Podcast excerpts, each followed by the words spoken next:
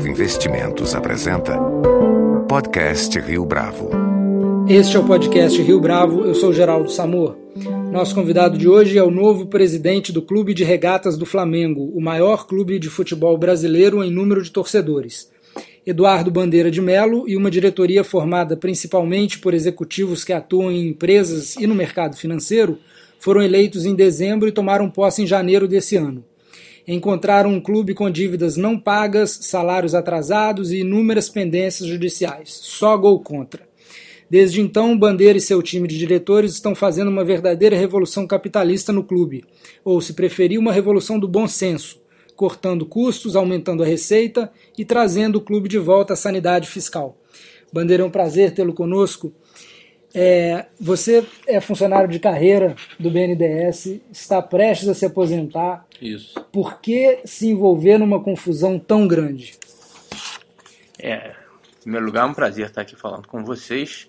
É, efetivamente, eu sou funcionário de carreira do BNDES há 36 anos e estou me aposentando agora para me dedicar principalmente ao Flamengo.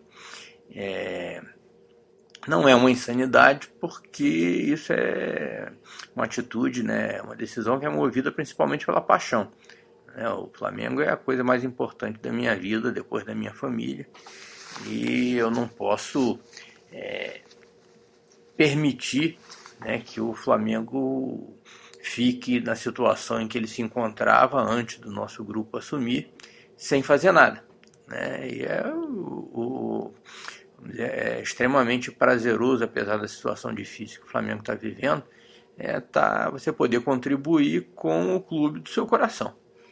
E como é que esse grupo que está lá hoje, essa nova diretoria, foi se reunindo? É, como é que foi esse processo?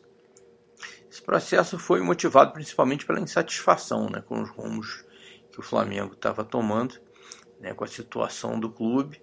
É, nós somos todos torcedores, em primeiro lugar, e estávamos vendo que se o Flamengo continuasse daquele jeito, ele corria o risco de acabar. Então, é, um dos. Quem fez, a, quem nosso, fez a primeira ligação? Pois é, um dos, dos colegas do nosso grupo, né, que é o Flávio Godinho, ele recebeu uma, uma consulta num bate-papo, né, tipo, por que, que você não se candidata a presidente do Flamengo? Você é tão rubro-negro? Ele falou, não, poderia até considerar, só que eu não sou sequer sócio do Flamengo, eu não posso me candidatar mas eu conheço alguém que é. Né? Aí procurou o Rodolfo Landim, que falou: Não, também gostaria, eu sou sócio, mas eu não tenho tempo necessário para ser candidato. E aí daí foi falando com um, com o outro e chegou a, a, vamos dizer, a ideia de que a melhor solução seria apresentar a candidatura do Valim Vasconcelos, né, meu colega aqui do BNDES durante muito tempo. Só que a candidatura do Valim foi considerada é, inapropriada assim, em termos estatutários, né, por conta de uma filigrana, eu nem concordo muito, mas não vale a pena a gente entrar nesse detalhe, e eu estava lá escalado já como plano B e é, tive que assumir a candidatura, mas faço isso com o maior prazer. Qual foi a situação que vocês encontraram é, a situação na qual vocês encontraram o clube foi pior do que vocês esperavam? Não, foi muito pior. Realmente, é, quem estava do lado de fora já dava para ver que a coisa estava muito complicada. Mas depois que você chega lá dentro e toma pé da situação, você vê que é absolutamente inimaginável como é que um clube né, que tem 40 milhões de torcedores, né, que pode movimentar é, recursos assim é, incalculáveis, é, porque não existe nada mais fiel, não existe consumidor mais fiel do que o torcedor de um clube. Né? E um clube, então, que tem 40 milhões de consumidores fiéis, como é que ele podia estar naquela situação? E o, o que a gente viu é que realmente era muito pior do que a gente imaginava, é, inclusive sob o ponto de vista ético e moral. O, o Flamengo não pagava seus funcionários em dia, isso aí era público e notório. O Flamengo não pagava impostos, né, e o Flamengo inclusive recorria à apropriação indébita né, para se financiar. Ou seja, ele recolhia imposto de renda na fonte dos seus jogadores, dos seus funcionários e não repassava para a Receita Federal. Né? Isso é crime. E nós encontramos o Flamengo à beira de ser excluído do parcelamento da time mania, de perder o Refis 4 e tivemos que tomar é, medidas severíssimas, inclusive com prejuízo na parte é, esportiva e social do clube, para que a gente possa, vamos dizer, retomar um, um caminho de dignidade né, e resgatar a credibilidade do clube. Qual o tamanho da dívida que vocês encontraram, Eduardo? Olha, na época que nós chegamos lá, a gente nem sabia qual era o tamanho da dívida. Né? Nós contratamos a Ernest Young, que fez uma due diligence e chegou-se ao número de 750 milhões de reais, uhum. né? o que é dizer, um absurdo, mas é muito melhor a gente saber que é, pelo menos saber o tamanho do, da encrenca, né, do que você é, dizer, ficar imaginando que você tem uma situação melhor e no final você ter uma, uma é, vamos dizer, surpresas a cada dia. Né? Então foi um excelente investimento você contratar uma empresa que é uma, é, uma empresa de auditoria com credibilidade reconhecida internacionalmente e que pelo menos nos deu a certeza de da gente saber pelo menos o tamanho do buraco. Do lado do custo, que medidas vocês tomaram para cortar custos? Olha, aquelas medidas, é, vamos dizer, tradicionais, né, de, de apertar o cinto mesmo, né, e tivemos inclusive que fazer sacrifícios na área esportiva, né, todo mundo, o, o nosso principal jogador, nosso jogador mais caro, que era o Wagner Love, nós tivemos que abrir mão do Wagner Love, é, e ele foi devolvido para o clube lá da Rússia, de, de, do qual o Flamengo havia adquirido né, o, o jogador, e até porque o, o jogador custava para nós alguma coisa em torno entre salários, luvas, encargos que não se pagava, mas conosco passou a se pagar, custava alguma coisa em torno de um milhão de reais mês. Nós ainda estávamos devendo 6 milhões de euros para o CSKA da Rússia. Né? Então não tinha como a gente sustentar aquela situação. Calhou que também para ele foi interessante a volta, e aí nós, né, infelizmente, tivemos que abrir mão do nosso principal jogador.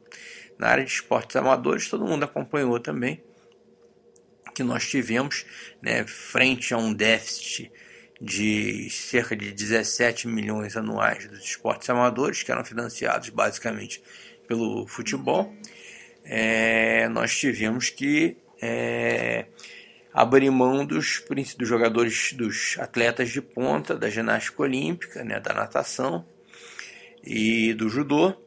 E, é claro que mantivemos o investimento nas escolinhas, na categorias de base e tal, mas é, tivemos que fazer esse sacrifício para poder é, traçar um plano que viesse a gerar recursos para o esporte amador é, para que esses esportes se tornem, num futuro próximo, autossustentáveis, para que a gente possa, vamos dizer, retomar esse investimento também nos atletas de ponta. A equação financeira já está equacionada ou do lado de custos ainda eh, tem que haver mais cortes, Eduardo? Não, ainda tem que haver mais cortes porque é, a gente brinca lá que o Flamengo ali é um dia depois do outro. Né? Então nós encontramos o clube com um déficit é, projetado para esse ano de 130 milhões de reais. Né, o que é um absurdo. Né? Já conseguimos reduzir bastante isso, né? não só através do corte de despesas, como também da geração de novas receitas. Né? Você certamente vai me perguntar depois sobre a coisa dos patrocínios, do programa sócio-torcedor. E já conseguimos reduzir o déficit. Mas o, o trabalho não está terminado ainda, ainda tem muita coisa para ser feita pela frente. Qual tem sido a resposta da torcida até agora? Olha, surpreendentemente, a torcida tem nos apoiado bastante. Apesar, apesar do sacrifício. Apesar do sacrifício esportivo, ela tem nos apoiado porque a torcida é inteligente, né? A torcida acho que já estava cansada daquela prática usual né, no passado de que é, onde os, os dirigentes saíam contratando jogadores que depois não podiam pagar. Né? E eles estavam vendo que o Flamengo, quando a gente assumiu, estava com todas as receitas penhoradas por conta de dívida na fazenda, com a Fazenda Nacional. E é extremamente desagradável, né? O time do seu coração, né? O time para que você torce, né? Tá sempre nas manchetes como mal pagador, como caloteiro, né? Isso acho que incomoda muito ao torcedor. Né? O Flamengo tem 40 milhões de torcedores, a maioria esmagadora desses torcedores vem das classes mais humildes, né? aquela população que trabalha para se sustentar, que tem o dinheiro contadinho. Né? E nós temos que dar exemplo para esse pessoal. Né? Nós não podemos é, persistir nessa situação irreal né, de, é, de enganar os outros, né, de, de fingir que, que, que, temos uma situação melhor do que nós temos e sair aí gastando o que a gente não tem. Né, e a reação da torcida, como você perguntou, tem sido né, de compreensão. Muitas vezes eu encontro pessoas na rua, pessoas humildes e tal, que vêm me cumprimentar. Não, é isso mesmo, presidente. Nós temos que resgatar a nossa dignidade, o Flamengo tem que recuperar sua credibilidade. E isso me deixa muito feliz, porque é através daí que nós vamos é, chegar onde a gente quer em termos de poderio econômico financeiro e, por consequência, esportivo. Nem todo mundo gosta de populismo, né, Eduardo? É verdade, né? E o né? O, o, nosso grupo é formado por pessoas né, que têm uma, um nome a zelar, né, tem uma reputação e nós jamais gostaríamos de associar os nossos nomes a essas práticas né, absolutamente condenáveis né, que o, o, o clube, não só o Flamengo, vários outros clubes, é, têm por hábito o, se valer delas. Né? Eduardo, vocês já conseguiram dois patrocínios, um contrato com a Adidas de 350 milhões de reais ao longo de 10 anos e um contrato com a Caixa uh, de 25 milhões de reais para esse ano. É, como é que tem sido esse processo de convencimento? É, além disso, ainda tem a Peugeot, né, que, é, que é, anuncia nas costas da camisa, né, que é um, é um contrato também que não é tão grande quanto esses dois, mas que é expressivo né? E o, a gente sente que o, esse patrocínio está vindo muito, né? O Flamengo ficou um ano e meio, se eu não me engano, sem nenhum patrocínio, né? Master, né? Nenhum patrocínio principal na frente da camisa, o que é absolutamente impensável para um, um clube que tem a torcida que o Flamengo tem. Mas era basicamente uma questão, questão de credibilidade. Né? Quando nós começamos a negociar com é, não só com patrocinadores, mas qualquer outro tipo de interlocutor, fornecedores, jogadores, é, a gente viu que a coisa mudou de nível, é, dado que eles né, começaram a perceber que eles estavam tratando né, com pessoas sérias, né, com pessoas que é, traziam um, um background da, do, da vida empresarial que assegurava a eles que as coisas seriam tratadas de uma outra maneira. Uh, ainda tem espaço para mais uh, cotas de patrocínio na camisa? Tem, nós temos ainda a manga da camisa que está disponível, né? nós temos algumas alternativas aí que nós estamos explorando. É, temos a barra da camisa, né? E podemos fazer patrocínios pontuais, né? Claro, fora da camisa do Flamengo, né? Mas é, nós podemos, por exemplo, agora que nós, depois de muitos anos conseguimos a emissão de todas as certidões negativas de débito, é, nós podemos ter acesso a recursos de incentivo fiscal, né, que são recursos que são fundamentais para o desenvolvimento do esporte amador. E isso vai nos permitir zerar aquele déficit que eu falei dos 17 milhões anuais do esporte amador, do esporte olímpico. E isso daí vai contribuir né, para né, que esses esportes possam ser autossustentáveis e não é, que, e parem de sangrar o futebol, né, que é o trem pagador, que é o.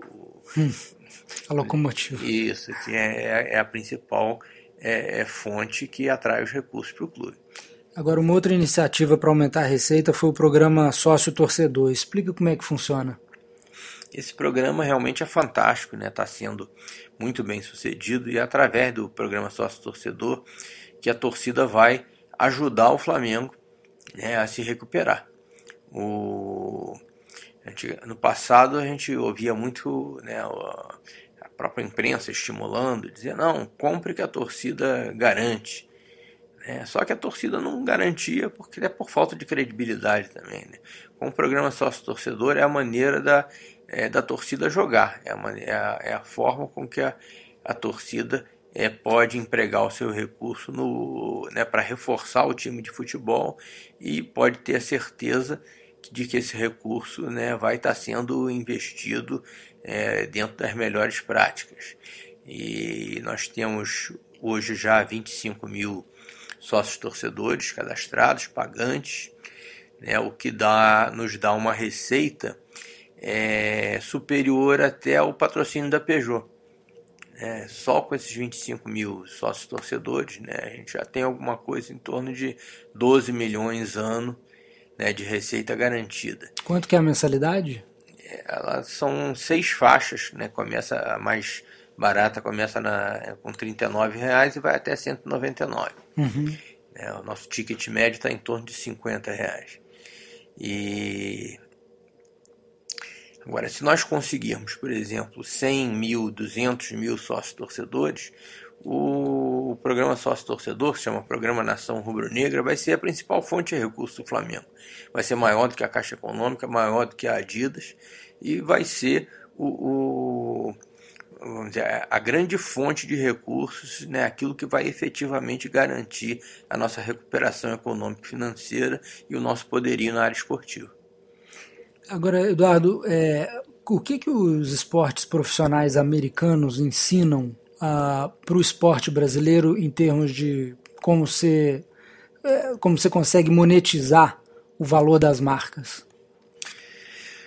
Olha, efetivamente nos Estados Unidos eles estão muito acima né, da, da gente em termos de, de, é, de, de, transformar o, o esporte num business. Né? Então você vê em, em vários esportes, né, vê o poderio né, da, da, da Liga Americana de Basquete. Né? O, é o o basquete sempre foi o, o esporte favorito né, do, do americano e como é que eles não conseguiram transformar aquele campeonato da NBA né, numa coisa altamente rentável, né, usando marketing, usando publicidade, né, até trabalhando o equilíbrio dos clubes. O, eu acho que nós temos muito a aprender com eles e estamos estudando né, todas essas, essas situações para aplicar aqui. Inclusive, nem está descartada a presença do Flamengo, né, do futebol do Flamengo nos Estados Unidos. Né? Nós podemos, por exemplo, fazer pré-temporadas lá, podemos jogar amistosos lá, inclusive aproveitando esse nicho que é o, a ausência de um futebol, que eles chamam de soccer lá, né, é uhum. é poderoso no, em território americano. E nos Estados Unidos você tem uma população brasileira muito grande, uma população latina é muito grande, né? a população é que, que nos seus países de origem tem o futebol como a sua paixão e você pode explorar isso daí. E mesmo o americano tradicional, eu tenho certeza que ele pode vir a se encantar pelo nosso futebol e, por que não, se encantar pelo Flamengo. Eduardo, agora o, com o Flamengo colocando a casa em ordem, desalavancando né, o, o balanço do clube, passando a ter um balanço decente, se o Flamengo fosse uma ação, estaria na hora de comprar, né? É, mas você acha que os, os clubes brasileiros vão eventualmente se tornar empresas e, por exemplo, empresas listadas em bolsa? Ou isso simplesmente não está na cultura? Não, ainda não está na cultura e também isso não passa pelo nosso planejamento. Tá? O Flamengo não pretende ser uma sociedade anônima, não pretende ser uma sociedade empresária. O que a gente pretende é que o Flamengo seja administrado né, com os padrões de governança, de eficiência, de credibilidade de uma excelente sociedade anônima. Mas o Flamengo não vai ser uma sociedade anônima. Tá? É, tem muita gente que até pelo fato do nosso grupo ser formado por pessoas, né, várias que vieram do mercado financeiro, né, que têm uma experiência na vida empresarial muito grande, muitas pessoas acham erradamente, não, esse pessoal veio aí para vender e retalhar o Flamengo. Uhum. Nada, nós somos torcedores, nós queremos ser campeão do mundo. Né? O que a gente vai fazer é administrar o Flamengo como se ele fosse uma excelente empresa. Agora, não tem nada contra que outros clubes se organizem sob uma forma de sociedade. Né? na Europa, vários clubes, né? a grande maioria dos clubes hoje, né? É, é, se estrutura sob a forma de sociedade anônima. Não são todos. Você tem na Espanha né? o, o Barcelona e o Real Madrid, que são clubes né, que tradicionais, e o Flamengo pretende ser isso mesmo, pretende continuar sendo um clube social, esportivo, né, e só que administrado como se fosse uma sociedade anônima. Agora, no passado já houve eh, tentativas de fundos de private equity de investir em alguns clubes brasileiros e esses investimentos no final não deram certo. Apesar de não pretender se tornar uma sociedade anônima, é possível para um clube como o Flamengo receber investimento de um fundo de private equity e remunerar esse investimento de alguma forma outra que não, por exemplo, depois abrindo capital? Olha, abrir o capital nem pensar, nós não seremos é, sociedade anônima. O que existe é um movimento, por exemplo, de, é, de se formar fundos para investir em direitos é, econômicos de jogadores, por exemplo, de atletas. Uhum. Né? Não necessariamente seriam fundos, pode começar com uma SPE. Uhum. Né? E amanhã, no, é, quem sabe, você consegue né, mobilizar o, o, a população de uma maneira tal e consegue é, ter regras de transparência e de proteção que você possa até ter um fundo registrado na CVM para esse tipo de, de finalidade. É, no momento, o investimento de private equity em clubes de futebol eu não diria que é o, que é o melhor momento, não. E, e operações, por exemplo, securitizar uh, fluxos exemplo, de patrocínio? Você pode de... ter um fundo de crédito, por exemplo, pode ter securitização de recebíveis, isso daí é, é absolutamente normal e é desejável. Mas até agora não foi feito, né? Existe alguma tentativa já né, nessa área, nós estamos até trabalhando aqui com algumas ideias nesse, nesse sentido, né? É, e securitização de recebíveis né, de, de clubes de futebol, de contratos de televisamento, até com isso já existe, né, mas eu acho que esse mercado pode se sofisticar um pouco mais e é, a gente, inclusive, com isso conseguir reduzir né, o, o, o, dizer, o custo da nossa dívida. Eduardo, uh, os nossos ouvintes em outras regiões do país que não o Rio de Janeiro podem não conhecer o tamanho da, da torcida do Flamengo. Você estava me dizendo são 40 milhões de torcedores. Como é que isso se compara com torcidas, por exemplo, dos grandes times de São Paulo?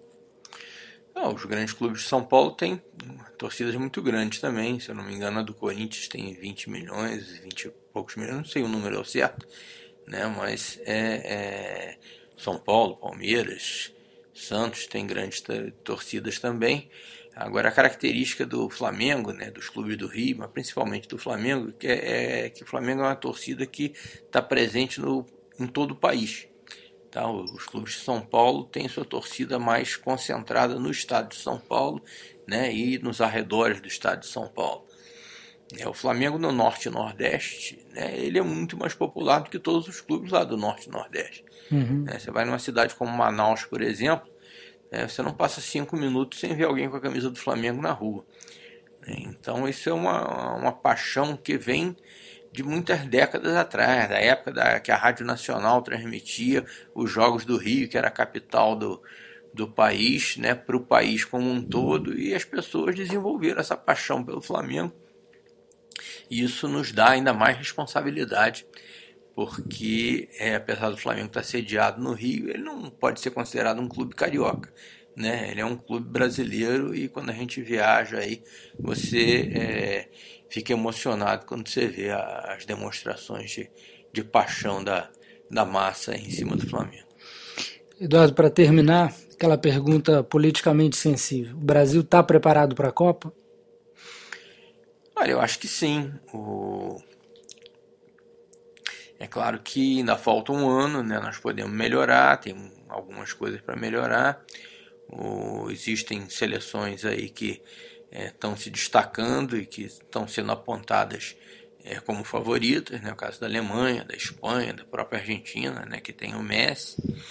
É, o Brasil dessa vez seguramente ele não vai entrar na Copa como franco favorito, como entrou das outras vezes, mas das outras vezes ele entrou e perdeu, né? Quem sabe essa, né? Eu acho que nós temos todas as condições de fazer um bom trabalho e levar esse caneco. Não é nem levar esse caneco, porque ele vai ser em casa, né? Levantar o caneco aqui no, no Maracanã em, em 2014. Eduardo Bandeira de Melo, muito obrigado pela sua participação. Eu que agradeço, Geraldo. Prazer e estou à disposição de vocês aí sempre que precisar. Com edição de Leonardo Testa, esse foi mais um podcast Rio Bravo. Se você tem dúvidas, sugestões ou comentários, mande um e-mail para podcast@riobravo.com.br.